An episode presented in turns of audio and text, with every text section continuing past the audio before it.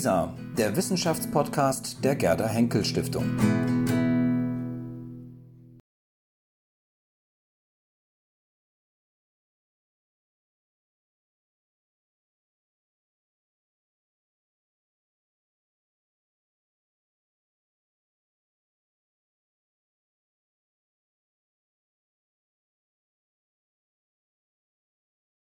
Ja, ich freue mich ganz besonders, äh, jetzt Konstanze Perez ankündigen zu können, der wir diese wirklich schöne, interessante, spannende Tagung verdanken.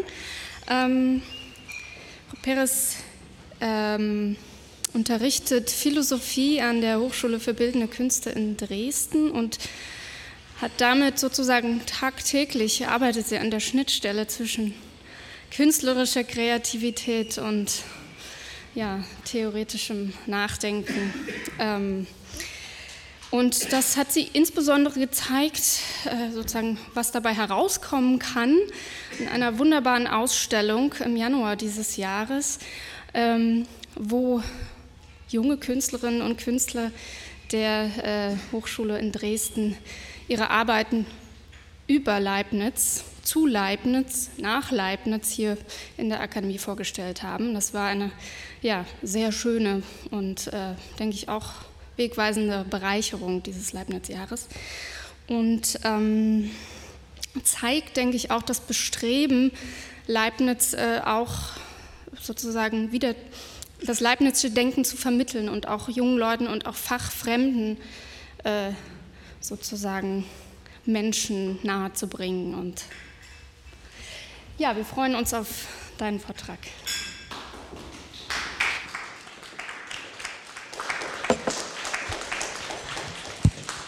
Vielen Dank für die freundliche Einführung. Hören Sie mich gut? Da ich ab und zu da entlang springe, brauche ich was Bewegliches. Gut, zunächst kurz zu einem dem begrifflichen Rahmen, innerhalb dessen ich mich bewegen möchte, ganz grob. Eine operative Definition. Neues ist etwas, was vorher nicht war oder nicht so war. Ontologisch ist etwas, was vorher nicht auf der ontologischen Seite können wir das so benennen. Es ist etwas, was vorher nicht existiert hat, was vorher nicht so existiert hat. Und es bezieht sich immer auf Sein und Seiendes in diesem Fall, nämlich auf Dinge, Prozesse, Ereignisse, Konstellationen und so weiter. Auf der epistemologischen Seite können wir das so ausdrücken. Neues ist etwas, was vorher nicht oder nicht so gedacht und ausgedacht wurde. Hier hat dann auch der Begriff des Analogischen seinen Ort. Es geht um analogische Erkenntnis und Erzeugung. Erkenntnis und Erzeugung können wir wieder in zweifacher Hinsicht denken. Erkenntnis, wir können von Erkenntnis- und Erzeugungsprozessen sprechen. Dann bezieht sich das zum Beispiel auf Methoden, Verfahren, künstlerische Schaffensprozesse und vieles mehr, wie wir im vorherigen Vortrag schon gehört haben. Analogische Erkenntnis- und Erzeugungsprozesse können sich, äh, Erzeugung kann sich aber auf Resultate beziehen. Dann handelt es sich um Erkenntnis- und Erzeugungstheorien, Entdeckungen, Erfindungen oder künstlerische Werke. Nun äh, zu den in vier Schritten, den vier Schritten, in denen ich vorgehen möchte. Die ersten beiden etwas umfangreicheren sind Leibniz, dem Namensgeber dieser zwei Themenjahre gewidmet. Kann es in Leibniz-Universum Neues geben? Wenn ja, in welchem Sinne? Zweitens, epistemologisch gefragt, äh, was für eine Rolle können Erfindungskunst und analogisches Denken bei Leibniz spielen? Dann gehe ich zu Baumgarten über, seinem in meinen Augen fast wichtigsten Schüler, kreativsten Schüler. Ähm, was heißt analogisches Denken und Kombinieren im Vermögen des künstlerischen und wissenschaftlichen Ingenium? Und die vierte und Abschlussfrage oder Schritt, höherstufiges Kombinieren, künstlerische Welten aus sich erschaffen. Was heißt es, von komplexem analogischen Denken und Kombinieren zu neuen Einheiten bei Baumgarten zu sprechen? Ich komme zum ersten Schritt. Kann es überhaupt in Leibniz-Universum Neues geben und wenn ja, in welchem Sinne? Leibniz stellt die radikalste aller ontologischen Fragen. Warum ist überhaupt etwas und nicht vielmehr nichts? Diese ontologische Warum-Frage nach dem Grund für das Sein und das Seiende wird von Leibniz metaphysisch beantwortet. Es kann, also diese, warum gibt es etwas und nicht vielmehr nichts? Weil es einen für alles zureichenden Grund gibt. Er wird Gott genannt. Kleiner Hinweis, alle kursiv geschriebenen Zeilen sind Zitate.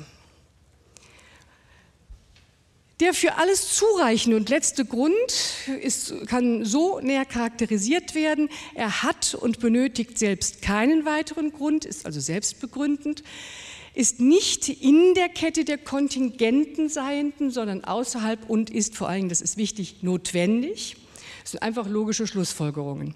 Er hat notwendig alle Vollkommenheiten als absolute, unter anderem, und hier jetzt besonders wichtig, Allvermögen oder Allmacht, Omnipotentia, er kann alles, vermag alles zu tun. Allwissenheit oder Omniscientia, er weiß alles. Allgüte oder Omnibonitas, er will nur das Gute oder alles Gute. Alles, was ich jetzt sage, führt zu unseren letzten Punkten immer konzentrierter hin. Das Allvermögen oder die Allmacht, die Omnipotentia, insbesondere ist es, die, die dazu führt, dass Gott in der Lage ist, das Universum, unsere Welt zu erschaffen. Dieses äh, neu erschaffene Etwas, die, unsere wirklich Welt, ist damit etwas zunächst absolut Neues. Diese wirkliche Welt kann beschrieben werden als Gesamtheit aller natürlichen Dinge, Prozesse, Ereignisse und so fort. Und diese natürlichen Dinge, Prozesse, Ereignisse sind zusammengesetzte Seiende Dinge, wie man auch, äh, wie in der Zeit auch für Seiendes gesagt wird. Zusammengesetzte äh, Seiende sind aus Teilen zusammengesetzt. Das heißt, sie entstehen und entwickeln sich durch Teilung und Zusammensetzung und sie vergehen durch äh, Endteilung, also äh, dadurch, dass die Zusammensetzung verändert wird, sagen wir es mal so. Das trifft für die natürlichen Dinge zu. Es ergibt sich aber ein großes Problem. Wenn ein Philosoph tatsächlich zu den denkerisch letzten Seinseinheiten, die allem zugrunde liegen sollen, kommen will, äh, gibt es das Problem, dass alles, was zusammengesetzt wird, äh, ist, teilbar ist ad infinitum. Das heißt, er kommt in den schweren logischen Fehler des Ingressus in Infinitum. Leibniz sieht die Fundierung aller für uns nachvollziehbaren natürlichen Dinge äh, in basalen Seinseinheiten, die der Sache nach die ersten Seinseinheiten sind, dem Fragen nach die letzten, wo man hinkommt, wenn man nicht mehr weiterkommt sozusagen. Sie müssen einfach und unteilbar sein. Und für diese einfachen und unteilbaren basalen Seinseinheiten führt er 1695 in einem Brief an das Hospital den Begriff Monaden ein, der den meisten Leuten immer so äh, geheimnisvoll kommt, aber er kommt einfach von Monas Einheit. Monaden können nicht entstehen, denn sonst würden sie ja zusammengesetzt. Sie existieren auf einen Schlag und das geht nur durch Schöpfung, Erschaffung. Kurzes Zwischenfazit in der Entstehung des Neuen. Nur ein absolutes Vermögen, das die Allmacht Gottes ist, ist die diese Schöpfung aus dem Nichts, die Creatio ex nihilo, zustande bringt. Und für sie können wir als einziges den, den Begriff des absolut Neuen in Anspruch nehmen. Was heißt aber Schöpfung aus dem Nichts? Was soll Nichts heißen? Es kann kein absolutes reines Nichts sein, denn, Zitat Leibniz, aus reinem Nichts folgt nichts, kann nichts entstehen. Folglich kann es nur ein relatives Nichts sein und das ist hier zu bezeichnen mit Leibniz wiederum als privatives Nichts. Mag, das ist ein Nichts, was man könnte mal als Lücke an Seiendem, also äh, ein Nichts, äh, das darin besteht, dass einem Seienden etwas an aktuellem Sein mangelt wirklichem Sein mangelt und, oder an positiver Realität, wie es bei Leibniz heißt. Sein, äh, Seiende, denen es an positiver Realität mangelt, sind nur mögliche Welten. Die Schöpfung des neuen, des ganzen wirklichen Monadenuniversums, was höher gestaffelt dann auch das Universum der natürlichen Dinge ist, besteht also darin, dass Gott im Verstand unabzählbar viele mögliche Welten hat, die er Kraft seiner Allmacht zu einer wirklichen, wovon er eine auswählt, Kraft seines Allwissens, die beste aller möglichen, die er Kraft seiner Omnipotenz aktuiert zur wirklichen und Kraft seiner Allgüte zur moralisch Besten, die äh, die Freiheit zwischen Gut und Böse zu entscheiden enthalten muss und damit auch Böses, also den Mangel an Gutem. Das nur als kurzer Überblick. Was heißt nun nur mögliche Welten? Nur möglich sind äh, Konstellationen, oder Systeme, die man als konsistent bezeichnen kann. Es sind konsistente Gesamtheiten von Elementen und ihren Verknüpfungen oder widerspruchsfreie Systeme. Das erste Basisprinzip der Leibnizischen Philosophie ist deshalb das des Prinzip des Widerspruchs und der, manchmal auch und der Identität. Falsch ist, was einen Widerspruch enthält oder ontologisch unmöglich ist, was einen Widerspruch enthält. Wahr oder möglich ist, was dem Falschen kontradiktorisch entgegensteht. Nun kann nur eine, na, logischerweise die beste aller möglichen Welten, es ist ja nicht die schlechthin gute, sondern die beste aller möglichen, also kann nur eine aller möglichen die wirkliche Welt, unser Universum sein oder werden. Es muss natürlich vorausgesetzt das Konsistenzprinzip enthalten, aber es muss ein zusätzliches Prinzip in Anschlag gebracht werden, nämlich äh, das Prinzip des zureichenden Grundes. Eine wirkliche Welt muss dazu noch zur Widerspruchsfreiheit ein kohärentes, ein lückenlos zusammenhängendes System von Monaden sein, kurz ein kontinuierlicher Grundfolgezusammenhang.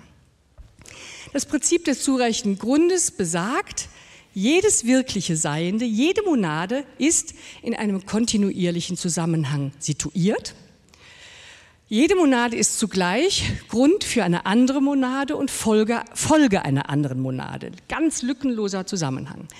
Kurz, keine Tatsache ist wahr oder existent, keine Aussage wahr, ohne zureichenden Grund, warum es sich so und nicht anders verhält. Keine Tatsache ist wahr, ist das, was später metaphysische Wahrheit genannt wird. Keine Aussage ist wahr, entspricht mehr unserem wahrheitstheoretischen Verständnis von Wahrheit. Zwischenfazit. Jede Monade wird in ihrer Grundfolgeverknüpfung auf einen Schlag erschaffen.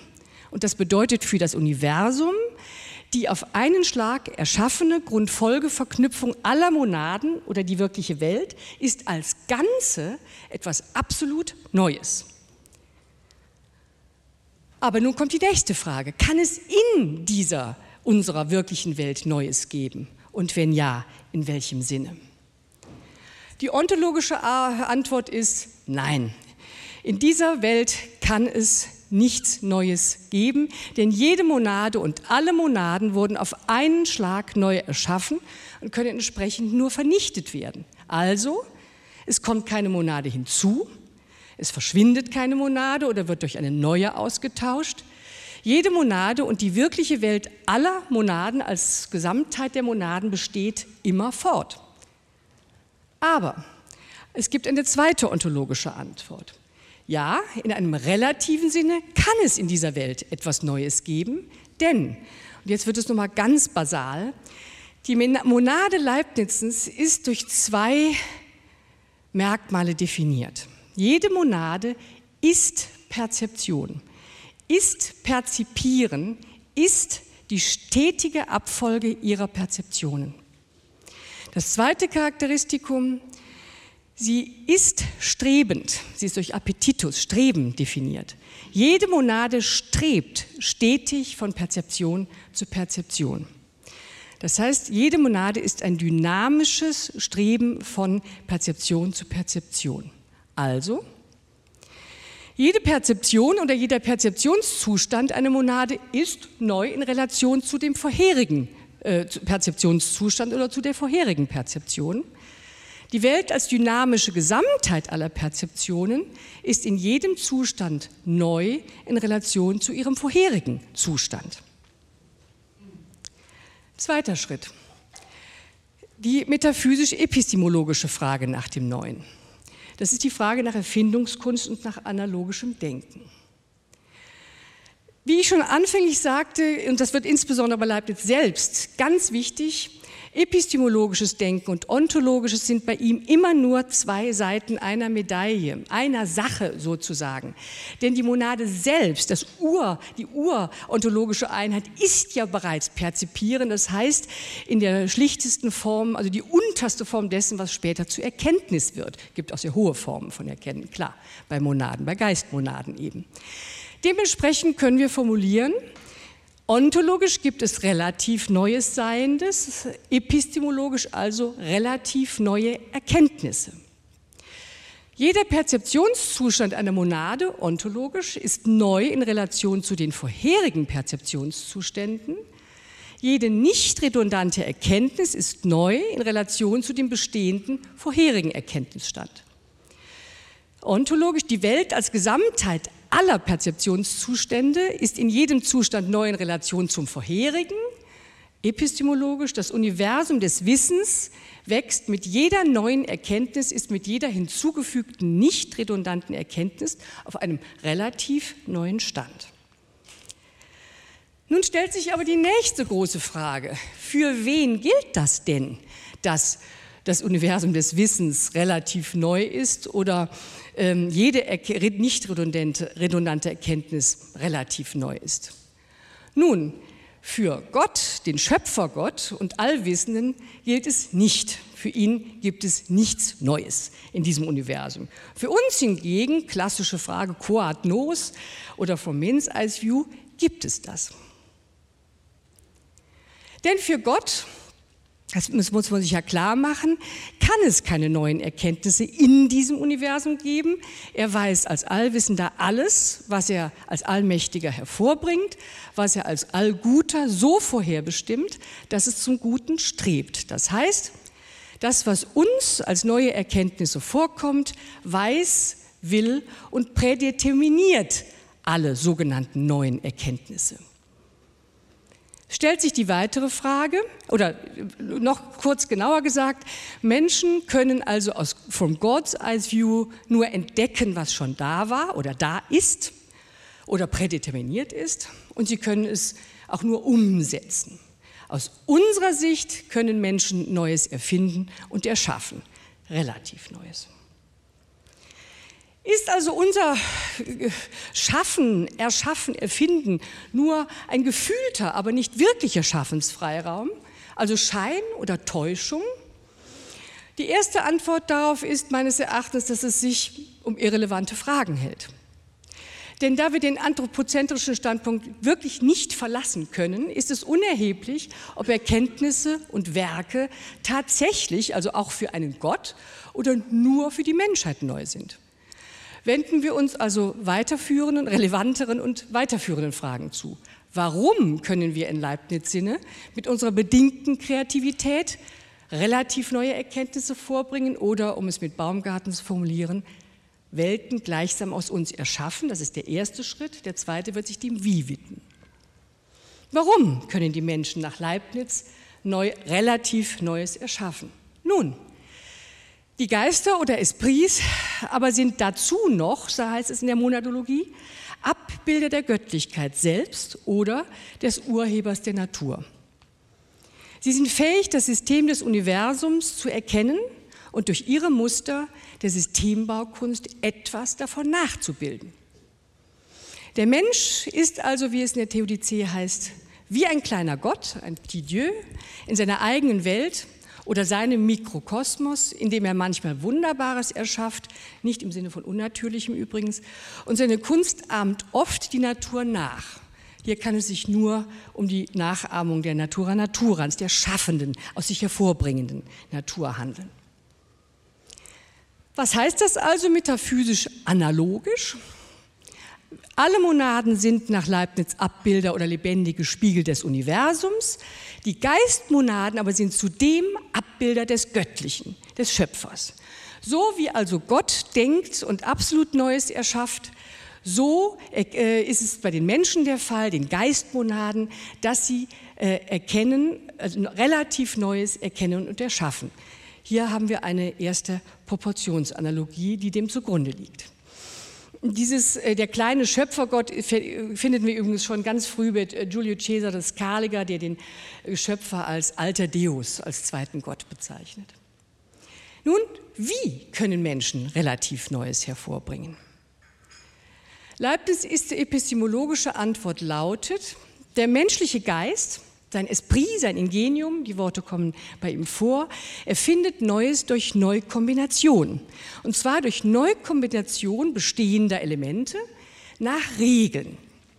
Diese Regelsysteme sind in der Ars Combinatoria und Ars Inviniendi äh, theoretisch mehr oder weniger ausgearbeitet, zumindest große Projekte, große Konzeptionen. Da gehe ich nicht im, äh, im Großen drauf ein, dass, da will ich auf den Vortrag auf heute Nachmittag von Christina Schneider verweisen. Ich werde mich jetzt mit einer Regel des Erfindens befassen, nämlich der Regel der Analogie. Das war auch ein Zitat, Leibniz nennt sie Regel der Analogie. Grob gesagt kann man sagen, Analogien, eine Analogie ist die graduelle Übereinstimmung und demzufolge auch Nichtübereinstimmung zwischen verschiedenen Gliedern. Und das ist, sind bei Leibniz sowohl Begriffe und ihre Begriffsmerkmale, auch bei Baumgarten dann, als auch Verhältnisse und Proportionen. Und eigentlich kann man fast alle seine Analogien letztlich auf Verhältnisanalogien zurückführen. Könnte ich jetzt tun, würde zu weit führen. Diese graduelle Übereinstimmung und Nichtübereinstimmung, die sich meistens, wie gesagt, auf Verhältnisse bezieht, kann qualitativ sein, quantitativ oder beides, quantitativ und qualitativ sein. Also sie bezieht sich auf Größe, also auf äh, eigen, sogenannte Eigenschaften oder Beschaffenheiten, Größen oder auf beides. Meistens, wie gesagt, handelt es sich um Proportionsanalogien A zu B in Kontext 1 wie A' zu B' in Kontext 2. Analogien haben eine zweifache Relevanz bei Leibniz. Einerseits thematisiert und empfiehlt er Analogien als inventives oder heuristisches Vorgehen. Zum Zweiten verwendet er sehr viel Selbstanalogien oder denkt selbst analogisch. Ich möchte das an zwei Beispielbereichen etwas näher erläutern. Das ist, hängt aber sehr oft zusammen, die Verwendung und die Thematisierung. Erstens ein Eintrag Leibnizens zum binären System, zu seiner Dyadik. Zweitens fünf Anwendungsfelder der Erkenntnis der Natur oder Tatsachenwirklichkeit. Zum binären System. Der berühmte Brief an de Boss, deshalb meine ich, sagt Leibniz, dass die großen Wahrheiten der christlichen Religion ohne Schaden für die Substanz der alten Theologie der Chinesen mit dieser vereint werden können. Dass ein sehr alter chinesischer Fürst und Philosoph der Chinesen, Fu Xi, den Ursprung der Dinge aus der Einheit und dem Nichts erkannte, das heißt, etwas der Schöpfung aus dem Nichts Analoges, zeigen seine geheimen Figuren, welche die von mir nach so vielen Tausenden von Jahren wiederhergestellte diadische Arithmetik enthalten, wo alle Zahlen durch nur zwei Zeichen 0 und 1 geschrieben werden. Da ist sehr viel dran interessant. Wiederhergestellt, es war schon in dem System immer schon alles da. Äh, kann man ganz viele, viele Dinge dran interpretieren. Ich will aber zum Kern vordringen, wo liegt die Analogie? Die er selbst behauptet. Analogie zur Vereinigung chinesischer und abendländischer Metaphysik, wie ich es mal nennen möchte. So wie die chinesische äh, Metaphysik den Ursprung der Dinge aus der Einheit und dem Nichts herleitet, so die abendländische Metaphysik, in dem Fall in der Gestalt von Leibniz, äh, durch die Schöpfung der Dinge aus Gott, das heißt seiner Schöpfung aus dem Nichts. Beide Modelle nennt Leibniz ebenfalls in diesem Brief Bilder der Schöpfung, das heißt des Ursprungs der Dinge aus dem Nichts. Eine weitere Analogie, Bilder für Konstellationen. In diesem Brief führt er eben auch diese Tabelle auf, wo er seine Umrechnung äh, auf 0 und 1 und die von Fuxi, hier Fohi Figure, darstellt. Und ich habe versucht, das einmal etwas in Analogien aufzulösen. Gucken wir uns erst die rechte Seite an. Leibniz verwendet das Zeichen Null, die, das erfunden, also ein Zahlzeichen Null für das Nichts, was ich in der vorherigen Interpretation Mangel an positiver Realität Gottes nenne. Nichts. Leibnizes privatives Nichts. Die Eins verwendet er für die vollständige positive Realität Gottes. Das heißt, er verwendet ein Zahlzeichen für ein bezeichnetes A' im Kontext 2, abendländische Metaphysik. Fuxi setzt für das, äh, das Zeichen zwei, ein, äh, zwei nebeneinander liegende Striche oder einen unterbrochenen Strich für das Nichts. Man könnte also sagen, die Lücke oder der Mangel an Strich besagt das Nichts. Die Einheit hingegen ist der durchgezogene Strich oder auch das eliminierte Nichts. Das heißt, eine Figur besteht, Figuren haben immer etwas Anschauliches im Gegensatz zu symbolischen, nur äh, konventionell hergestellten Zeichen. Die Figur symbolisiert hier ein bezeichnetes A in Kontext 1 in der chinesischen Metaphysik. Eine ganze Staffelung von Analogien, man kann sagen, Fuchsieszeichen für verhalten sich wie Leibnizzeichen für das Fuchsische Nichts verhält sich zum Mangel oder zum Leibnizischen Nichts äh, wie äh, die äh, oder das Nichts zur Einheit, wie der Mangel an positiver Realität zu vollständiger äh, positiver Realität, das Figurenzeichen zur, ähm, zum konventionellen Zeichen. Also man kann ganz viele Analogien da aufmachen. Ich komme zum nächsten Punkt. Analogische Erkenntnis der Natur oder der Tatsachenwirklichkeit. In seiner reifen Philosophie heißt es bei Bili, entsteht, erhebt Leibniz den Analogieschluss zu einem allgemeinen naturwissenschaftlichen Forschungsprinzip. Zu dem Prinzip, die gesamte natürliche Wirklichkeit durch Analogien zu erkennen. Denn, wie es bei Leibniz an vielen Stellen heißt, alles in der Natur ist analog. Warum? Warum soll in der Natur alles analog sein? Das führt Leibniz auf sein ja, eines seiner wichtigsten oder zumindest sein zweites Labyrinth, äh, sein Gesetz der Kontinuität zurück.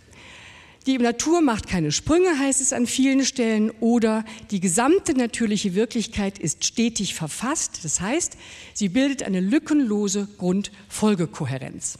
Zitat, wenn wir eine solche unmerkliche Gradabstufung in allen Teilen der Schöpfung, von Menschen bis hin zu den niedrigsten Teilen, die sich unterhalb seiner befinden, erkennen, dann lässt die Regel der Analogie es uns als wahrscheinlich betrachten, dass es die gleiche Gradabstufung in den Dingen gibt, die sich oberhalb dieser und außerhalb der Sphäre unserer Beobachtungen befinden und diese Art von Wahrscheinlichkeit ist die große Grundlage vernunftgemäßer Hypothesen. Die große Regel der Wahrscheinlichkeit, das Analogieprinzip, wird also in Anspruch genommen, dafür neue Wahrheiten über noch unbekannte Dinge zu finden, von denen wir nur Vermutungen haben können, wie es bei Leibniz ebenfalls heißt. Was heißt nur Vermutungen haben können? Es sind unbekannte Dinge, die nicht a priori beweisbar sind und die nicht durch Zeugnis beglaubigt werden können. Diese Hypothesen sind dann also die, die ganz echten Hypothesen, die Herr Mittelstraß gestern angeführt hat. Sie können nur insoweit wahrscheinlich sein, weil sie, wie sie mehr oder weniger mit den etablierten, feststehenden Wahrheiten übereinstimmen. Diese zu vermutenden Dinge. Erstes Beispiel, er hat es selbst hier im äh, Zitat erwähnt, aber es kommt an x Stellen vor, wo er immer auf die Analogie von Pflanzen und Tieren abhebt. Äh, nach Leibniz kann man alle Arten äh, an ihrem Perzeption, natürlich gemäß den Monaden, an ihrem Perzeptionsverhältnis zur Welt einschätzen. Und natürlich geht er vom Menschen aus. Oh, ich habe den Fall leider falsch rum gemacht. Entschuldigung. Also vom Menschengeist, der vernunftfähig ist, wird der Analogieschluss zur Tierseele gemacht. Die Tierseele hat imitiert die Vernunft, ist empfindungsfähig von der Tierseele zur Pflanzenseele. Die äh, sind fast schon empfindend, von denen wiederum zu einfachen Entelechien oder winzigen Tierchen wie Amöben oder so etwas oder nicht mal Tierchen, die nur einfach perzipierend sind, aber auch interessanterweise, mir jetzt alle Pfeile umgedreht, Entschuldigung, äh, vom vernunftfähigen Menschengeist auf höhere oder andere Geister, die auch in welcher Weise vielleicht vernunftanalog sind. Das sind tatsächlich Beispiele von Leibniz selbst. Und äh, da erwähnt er dann die Dämonen oder sogenannte Engelwelt an anderen Stellen. Das heißt, weil alles, was ist, in einem Kontinuum ist, sind auch alle Wesen, wie sich äh, durch Höherstaffelung der Monaden als Aggregate äh, darstellen, auch in einem Kontinuum und auch deren äh, Perzeptionsmuster stehen in einem großen Erkenntniskontinuum, was es zulässt, die entsprechenden Perzeptions- oder im höheren Sinne Erkenntnisverhältnisse in Analogie zueinander zu setzen. Ich komme zum zweit, zur zweiten Analogie, die er hier erwähnt. Also im allgemeinsten Sinne kann man sagen, die Maschinen der Natur, das heißt die lebendigen Körper, sind noch in ihren allerkleinsten Teilen Maschinen bis ins Unendliche. Monologie 64. Das wiederum überträgt er auf die Struktur der sichtbaren Welt in Bezug auf die unsichtbaren Dinge. Man kann also von den äh, sichtbaren Dingen, den Pflanzen, Insekten, in der vergleichenden Anatomie der Tiere mittels des Mikroskopes, was er sehr empfiehlt zur Anwendung, einen Analogieschluss machen auf die wahrscheinlichen unsichtbaren inneren Teile unseres Körpers und das führe, wie er sagt, zu fruchtbarsten Ergebnissen. Beispiel 3, die Analogie zwischen hier beobachtbarem und in der Ferne wahrscheinlichem. Als Beispiel dient ihm Hörens Kosmotheoros, der Übereinstimmungen und auch Nicht-Übereinstimmungen zwischen unserem Planeten und anderen Planeten entdeckt. Die Nicht-Übereinstimmung ist der unterschiedliche Abstand der Planeten zur Sonne. Aber man kann von den Verhältnissen auf unserem Planeten auf Verhältnisse auf den anderen Planeten einen Analogieschluss machen. Und ich hatte gestern schon das Beispiel erwähnt, die, die, große Forschungshypothese der ESA, wenn wir Methangas auf dem Mars finden, dann könnte das ein Indikator für Leben sein, ist ein Analogieschluss der, äh, des Forschungsergebnisses, dass auf unserer Erde Methangas tatsächlich Indikator für Leben darstellt. Die vierte Analogie ist die zwischen vergangenen und zukünftigen Begebenheiten. Das kann man wiederum zweifach staffeln. Auf der einen Seite betrifft es die Alltagserfahrung, auf die ich als erstes kurz eingehe. Im zweiten dann so etwas wie wissenschaftliche Prognosen.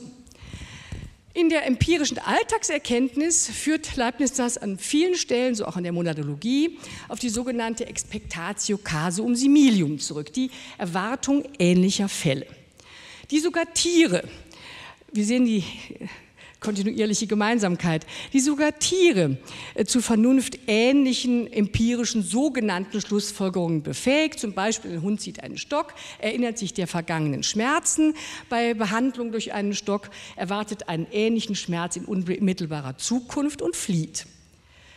Und weiter heißt es, Menschen perzipieren in ihrer empirischen Erkenntnis oder man könnte auch sagen habituellen Wirklichkeit wie Tiere und verhalten sich zu drei Viertel ihrer gelebten Wirklichkeit als Empiriker. Ein ganz blödes kleines Beispiel, aber vielleicht ist es gar nicht so blöd.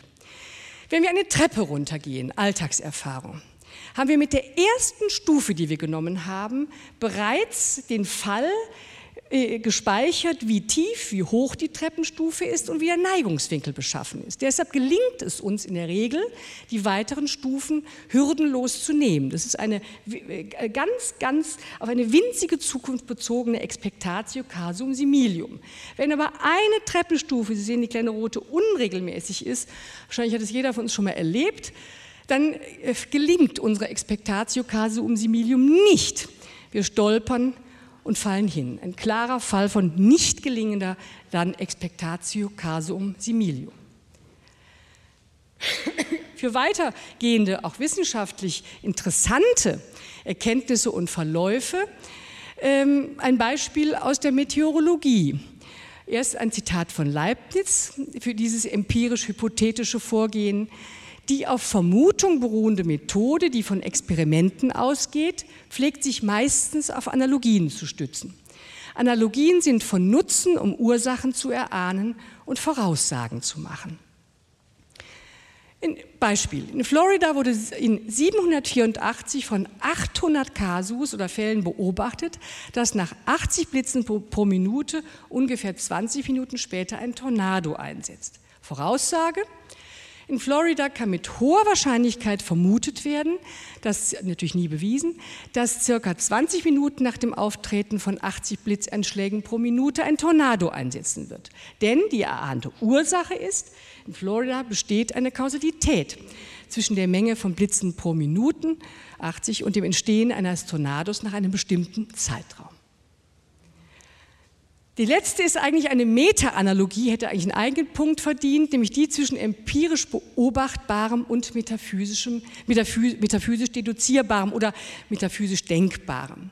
An derselben Stelle sagt Leibniz nämlich, die Analogie all dieser Dinge der Natur ist wiederum analog mit meiner Monadentheorie und wie ich jetzt sage, den Subtheoremen dieser Monadentheorie zu denken. Also die vier Beispiele, die ich Ihnen eben vorgeführt habe, sind nur in Analogie oder in dem Fall in einer Meta-Analogie mit der allgemeinsten, nämlich der Monadentheorie zu sehen. Zitat, sodass es durchgängig, durchgängig, im ganzen Universum, durchgängig heißt überall und auf allen Denkebenen, nur einen Unterschied von groß und klein, von sinnlich Erfahrbarem und nicht Erfahrbarem gibt. Fazit 1. Das analogische Denken und Verbinden der Gegenstandsebenen, wie wir es eben hatten, ist ein wichtiges architektonisches Prinzip des gesamten philosophischen Systems von Leibniz, in dem er alles, aber auch wirklich alles erfassen will. Fazit 2 für unser Thema im engeren Sinne. Man kann von einer heuristischen Funktion des analogischen Denkens bei Leibniz sprechen, derart, wenn A und seine Verhältnisse in Kontext 1 bekannt sind und B und seine Verhältnisse in Kontext 2 graduell unbekannt sind, dann kann auf der Basis qualitativer oder quantitativer Übereinstimmungen und Nichtübereinstimmungen zwischen Bekanntem und bis dato Unbekanntem durch Analogieschluss Neues gefunden und für das Unbekannte erfunden werden. So, dass sich die entferntesten und verborgensten Dinge vollkommen durch die Analogie damit erklären, was sichtbar und uns nah ist. Ich komme zum dritten Schritt. Jetzt geht es langsam in Richtung Kunst, wissenschaftliches und künstlerisches Ingenium, analogisches Denken und Kombinieren. Jetzt bei Baumgarten, dem direkten, äh, zumindest im Geiste direkten Schüler Leibnizes. Ganz kurz nur, ich schrieb 1750, 58 die erste philosophische Ästhetik nach 2300 Jahren Philosophiegeschichte. Der einzig erhaltene Teil, das sind 604 Paragraphen, 900 so und so viel nein, 904 äh, Paragraphen und ungefähr 600, 700 Seiten, ist äh, eine nicht fertiggestellte Heuristik, eine Ars Inviniendi, die er bezeichnete als Erfindungskunst sinnlicher Gedanken und Sachen. Ich mache das jetzt so kurz, weil ja wir auch einen anderen Baumgartenvortrag äh, schon hatten, zu dem dieser hier sozusagen von hinten anschließt. Neues und Erfinden und Erschaffen wird bei äh, Baumgarten ähnlich wie bei Leibniz äh, bezeichnet als, es werden neue, werden bekannte Elemente anders als vorher kombiniert, in andere Zusammenhänge gestellt. Das Basisvermögen, diese Zusammenhänge zu diese schlichten Zusammenhänge zu vergegenwärtigen, ist das Ingenium, was auch mit Geist, Witz oder Esprit übersetzt wird. Interessant, jetzt komme ich auf den Paragraphen zu sprechen, von dem wir gestern schon die Rede hatten. Äh, Baumgarten legt eine große Analyse der Erkenntnisvermögen in seiner Metaphysik vor. Auch der Strebevermögen, aber das soll uns jetzt nicht interessieren. Es gibt ein Vermögen, das das Vermögen ist, Zusammenhänge zu vergegenwärtigen. Das hätte ich schräg, schräg schreiben müssen, das ist ein Zitat. Das wird auf zwei Arten werden Zusammenhänge vergegenwärtigt. Einmal intellektuell und das andere Mal sinnlich, und zwar empirisch, also auch die Naturwissenschaften mit ihren empirischen Herangehensweisen und im heutigen Sinne ästhetisch, das heißt kunstbezogen oder künstlerisch. Das, Vermögen, das, das Zusammenhangsvermögen, äh, das intellektuell vorgeht, ist das der Vernunft, die maximal deutlich unterscheidend, ich sage immer mal graduell analysierend vorgeht. Äh, das Vermögen, was nur wenig bis äh, nicht unterschieden, graduell verworren und nicht analytisch vorgeht, nennt Baumgarten das erste Mal in der Geschichte Analogon der Vernunft. Analogon Rationis. Interessanterweise haben beide doch so unterschiedliche Herangehensweise tatsächlich gemeinsam, also Übereinstimmung. Sie können Zusammenhänge vergegenwärtigen und sie haben sechs von sieben Vermögen gemeinsam. Die werden in beiden Paragraphen aufgeführt, nämlich Ingenium Witz, Scharfsinn, Gedächtnis, Erinnerung, Beurteilungsvermögen, Ars Judicandi, Zukunftserwartung und Bezeichnungsvermögen oder semiotisches Vermögen. Lediglich im sinnlich-empirischen Bereich, der aber auch durchaus für empirische Wissenschaften gilt, kommt das sogenannte Erfindungs-Kreationsvermögen hinzu, die Facultas Fingendi. Das ist, denke ich, interessant. Und jetzt ganz kurz zum Vermögen des Ingeniums. Die Regel lautet, von je mehr, je weniger bekannten, je unterschiedlicheren Dingen Je mehr und je größere quantitative und qualitative Übereinstimmungen und also auch Übereinstimmungen der Proportionen und Beschaffenheiten dieses Vermögen, Ingenium, je klarer erfasst, desto größer ist dieses Vermögen. Das heißt, das Ingenium oder der Witz ist in der Tat genau das analogische Vermögen auf relativ niedrigem Level, äh, das eben nicht Übereinstimmungen und Übereinstimmungen zwischen Konstellationen, Relationen, äh, Begriffsmerkmalen und so weiter erkennt. Und es ist die Voraussetzung und die Grundlage für das Erfindungs-, Erschaffungs- oder Kreationsvermögen, was diese Prozesse, diese analogischen Prozesse in höherstufigen, komplexeren Prozessen verwirklicht, verarbeitet. Und wichtig zu wissen, je entfernter die Dinge sind und je mehr es sind, die da kombiniert und analogisch erkannt werden, desto interessanter wird die Erkenntnis, desto besser ist auch das Ingenium. Das Erfindungs-, also die Facultas Fingendi könnte man also als kombinatorisches, empirisches Vermögen bezeichnen, mannigfaltiges in einer neuen Einheit zu denken. Es wird das Vorgehen beider Vermögen kann also so geschildert werden, in oder zwischen graduell vielen verschiedenartigen, bisher getrennten Perzeptionen von Dingen werden durch das Ingenium Analogien erkannt und durch das Erfindungs- und Erschaffungsvermögen, heißt es in den betreffenden Paragraphen, wird zweitens nicht Übereinstimmendes ausgesondert, drittens Übereinstimmendes aufgegriffen und viertens zu einem neuen Zusammenhang kombiniert. Erstes Beispiel, eine empirische Wissenschaft. Wir hatten es schon mal, gestern glaube ich. Ähm, am 28. September 1928 kehrt Alexander Fleming, der Bakteriolo Bakteriologe, aus den Sommerferien zurück. Die von ihm angelegte Bakterienkultur ist verunreinigt. Er hat eine Staphylokokkenbakterienkultur angelegt und ein Penicillium-Schimmelpilz hatte diese, diesen Nährboden verunreinigt. Nun gibt es zwei Möglichkeiten, mit einem, einer verunglückten Probe umzugehen. Entweder man verwirft sie, weil der Störfaktor des Experiments, der Schimmelpilz, die Ansiedlung von Staphylokokken verhindert bzw. sie sogar zerstört hat. Oder man nimmt eine neue Perspektive ein die führt zu einer neuen Deutung. Und in dem Fall zu einer, die das analogische Denken für sich in Anspruch nimmt. Die Konstellation 1 war, das ein Bestandteil dieses Penicilliums, verhindert, zerstört Staphylokokken. Die nächste hypothetische Idee ist, vielleicht könnte diese Erkenntnis erweitert werden auf andere Bakterien. Vielleicht gilt die nicht nur für Staphylokokken. Diese Forschungshypothese wurde formuliert und durchgeführt und Fleming fand tatsächlich, äh, der Schimmelpilz, dieser spezielle Penicillium-Schimmelpilz, verhindert und zerstört alle Gram-positiven Bakterien.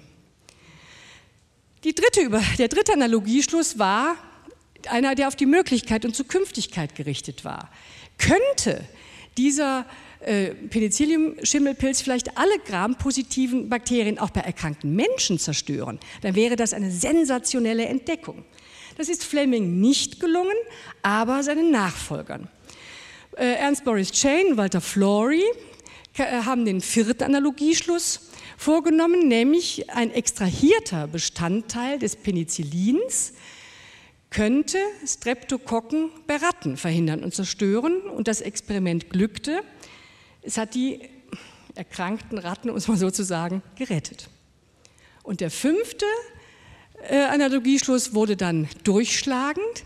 Ein extrahierter Bestandteil Penicillin verhindert, zerstört Streptokokken bei Menschen und das wurde durch ein Experiment unter Beweis gestellt. Eine Blutvergiftung erkrankter Mensch ist kurzfristig genesen, dann hatten sie leider zu wenig von dem Stoff und dann ist er trotzdem gestorben. Aber äh, die Hypothese war bestätigt.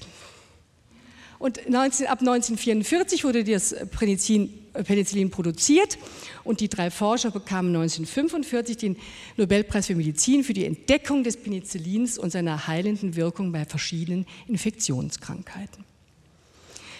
Was ist das nun mit diesem neuen Zusammenhang? Ist dieses Kombinieren absolut frei oder geschieht es nach Regeln? Nun, wir können natürlich annehmen, dass es nach Regeln geschieht und so ist es auch. Und damit komme ich zum vierten Schritt. Was bedeutet es, künstlerische Welten aus sich zu erschaffen. Und zwar ist das auch metaphysisch-epistemologisch zu sehen.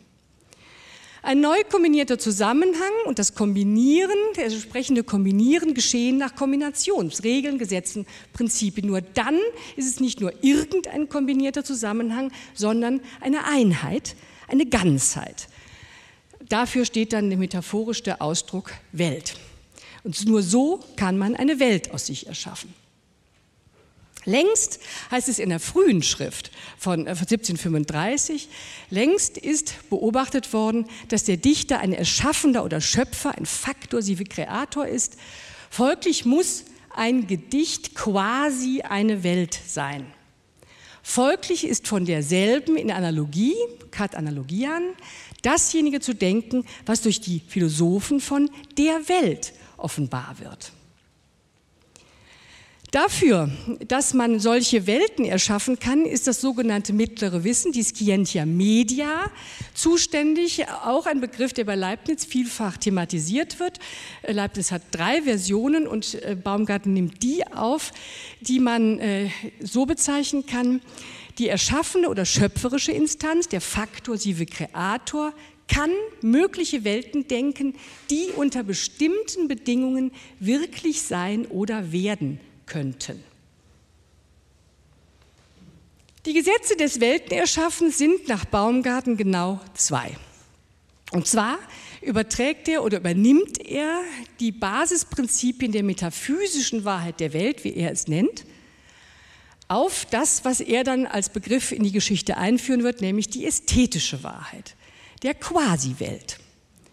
Die zwei Basisprinzipien der ästhetischen Wahrheit der Quasi-Welt sind von Leibniz übernommen. Erstens das Basisprinzip des Nichtwiderspruchs, grundlegendes Prinzip der Leibnizischen Philosophie.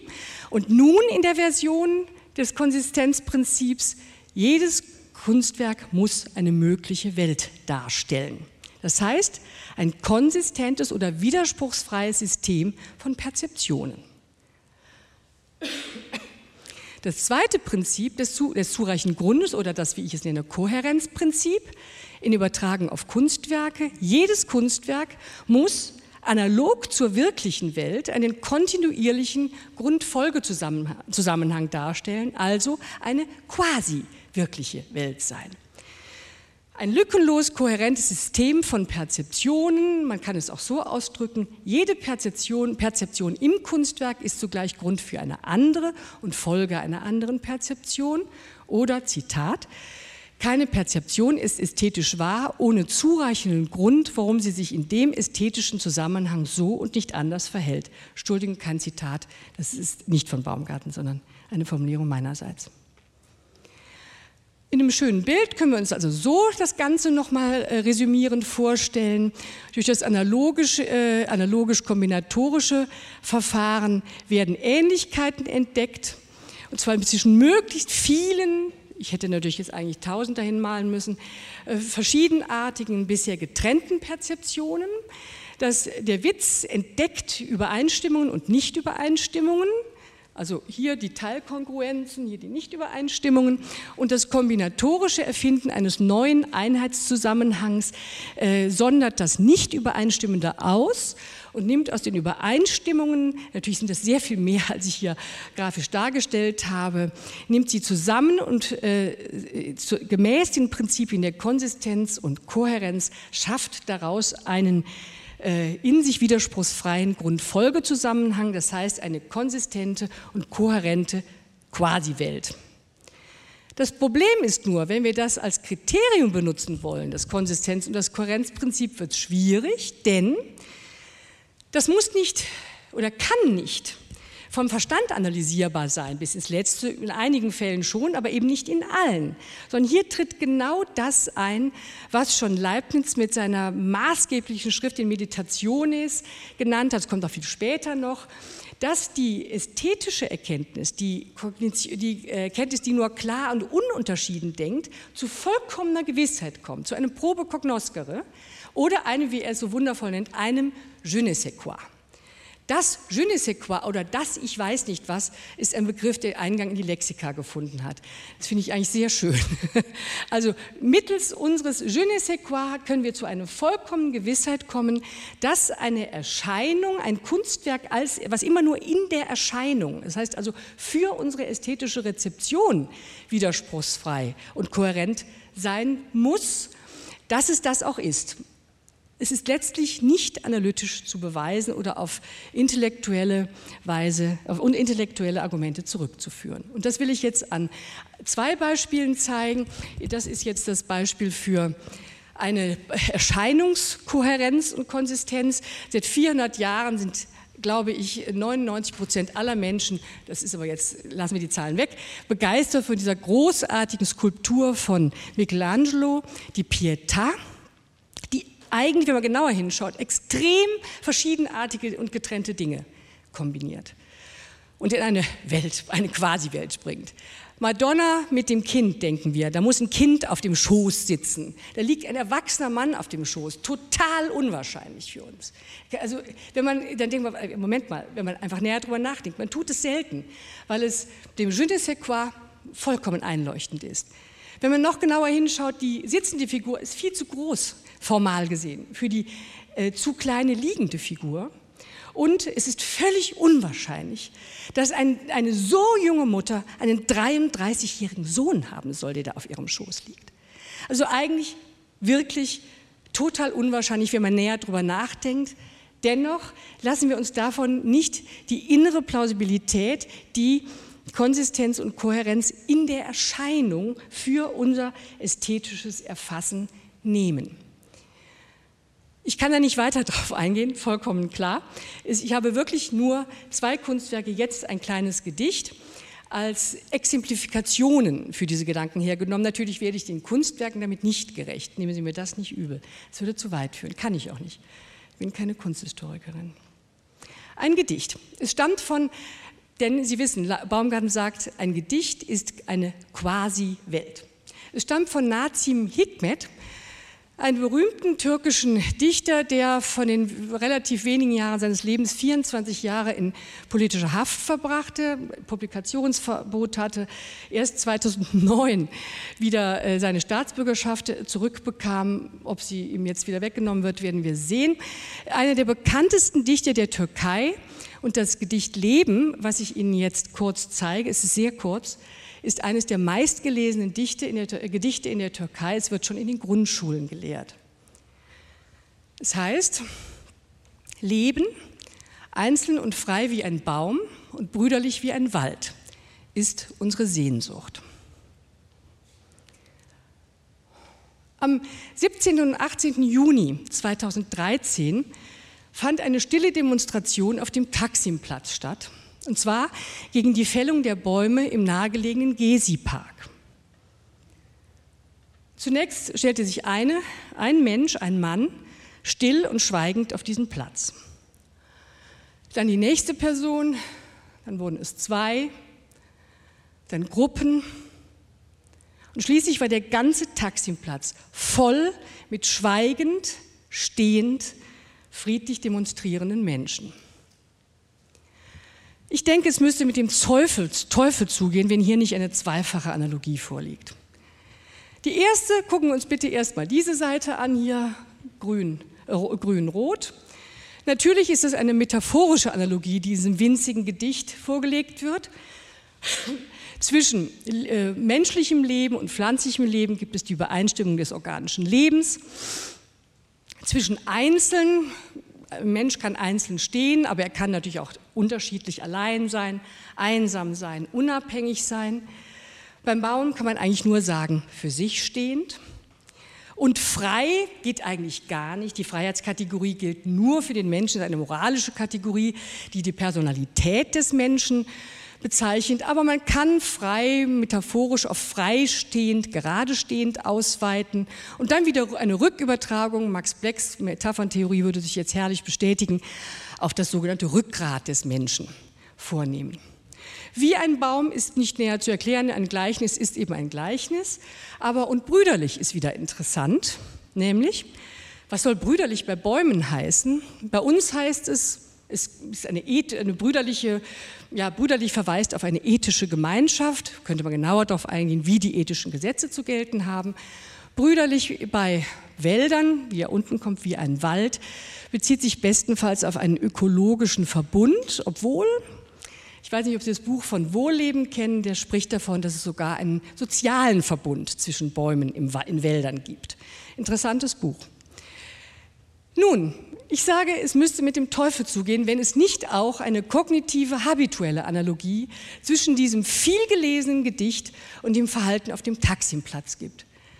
Wo die konkreten Menschen sich hingestellt haben wie Bäume, das heißt mit ihrem konkreten menschlichen Verhalten schweigend sich wie ein Baum hingestellt haben, einzeln, für sich stehend, allein, schweigend, unabhängig. Und frei, nun natürlich moralisch, aber auch freistehend gerade. Wie ein Baum brauchen wir nicht weiter erklären, das ist einfach ein Gleichnis. Und brüderlich. Es war eine ethische, solidarische Gemeinschaft der, unter, äh, der Menschen untereinander. Keiner ist irgendwie gewalttätig geworden. Sie standen nur schweigend, still, gerade. Aber es ist vielleicht auch mit Wohlleben ein brüderlicher Verbund mit den Bäumen. Vielleicht. Ich kann das nicht beweisen. Das ist eben eine der äh, Analogie, analogischen Vermutungen, wie Leibniz sie nennt. Aber ich denke zumindest, dass sie hochgradig plausibel ist. Und wenn das der Fall ist, dass sie hochgradig plausibel ist, dann können wir sagen, dass quasi die Quasi-Welt eines kleinen Gedichts via Analogie eine kognitive und weltverändernde Kraft auf eine wirkliche Weltsituation vermocht hat. Ich danke für Ihre Aufmerksamkeit.